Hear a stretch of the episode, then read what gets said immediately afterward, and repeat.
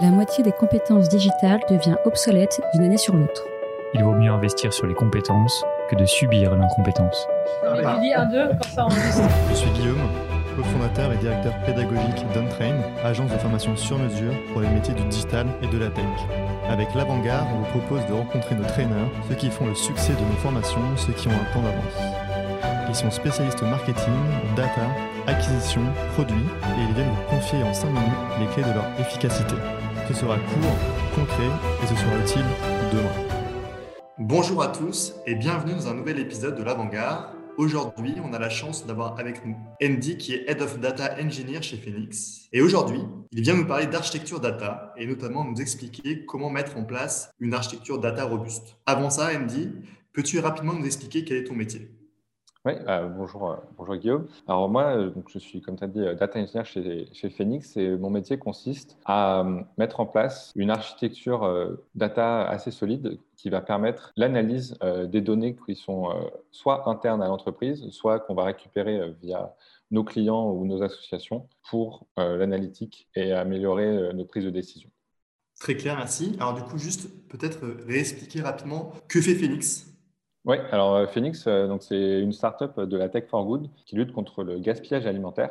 Euh, l'idée, c'est de revaloriser les invendus des supermarchés pour soit le donner à des associations, soit les mettre en vente via une application B2C. D'accord. Et donc, du coup, chez Phoenix, tu es en charge de mettre en place toute une infrastructure data robuste pour pouvoir servir les différents métiers en entreprise. Comment ça se passe concrètement? Ce qui est très intéressant dans, ce métier, c'est euh, qu'on ait un peu un rôle transverse entre les différents départements. Donc, on va analyser les besoins euh, data de chacun des départements, que ce soit les équipes opérationnelles, RH, euh, sales, d'account management ou produits, et récupérer des données intéressantes pour les aider dans la prise de décision à différentes, à différentes échelles. Par exemple, on peut récupérer de la donnée des clients et la communiquer pour qu'ils améliorent leur, à la façon de gérer leurs invendus, mais ça peut être aussi des données en interne, euh, comme par exemple les données de notre CRM, euh, pour améliorer l'efficacité de nos équipes en interne. Et du coup, quels sont les métiers, quels sont les profils qui interviennent tout au long de cette chaîne de valeur? Moi, je suis data engineer, donc je vais être responsable de collecter toute cette donnée, de la nettoyer euh, et de la mettre à disposition assez facilement pour des data analysts. Donc, les data analysts, euh, avec qui je vais être en interaction assez régulière, qui vont, eux, euh, faire des analyses plus avancées sur de la prédiction des invendus alimentaires et qui vont permettre d'automatiser un peu plus des tâches qui aujourd'hui sont réalisées très manuellement et qui va permettre de faire rayonner l'impact à plus grande échelle. Et du coup, j'imagine que derrière tout ça, donc on a parlé de profil, il y a également des technos, des technologies. Quelles sont-elles?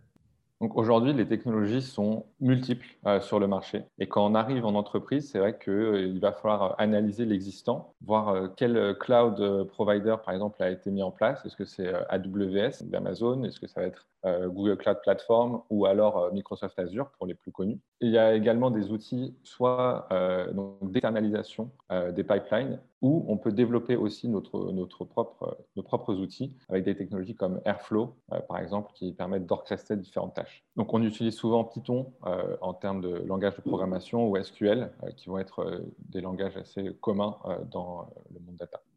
Oui, tout à fait. On a d'ailleurs déjà parlé de SQL avec Maxence chez Stuart dans un autre épisode.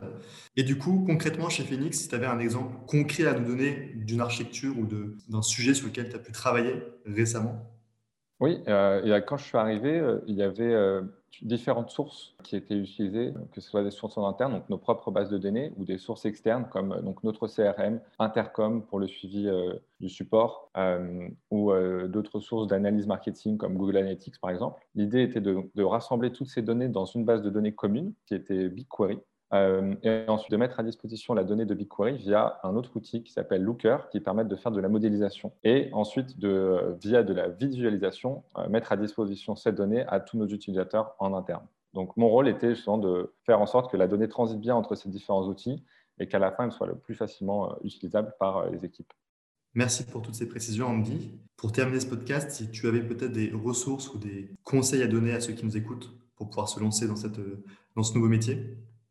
Mon conseil principal, ça va être vraiment de se renseigner énormément sur toutes les technologies qui existent. Euh, il y en a une multitude aujourd'hui, que, ce soit euh, des ressources, euh, soit internes, soit des, outils déjà faits. Et donc, quand on choisit une solution, je conseille vraiment de faire en sorte que cette solution ne soit pas définitive et qu'il y ait toujours un moyen de changer, puisque en évoluant, l'entreprise va avoir des besoins de plus en plus variés et divers, et c'est très important de s'assurer que ça soit versatile et interopérable. Merci beaucoup Andy pour ton intervention. Je te souhaite de passer une bonne journée et à très vite pour un prochain épisode. Merci à vous.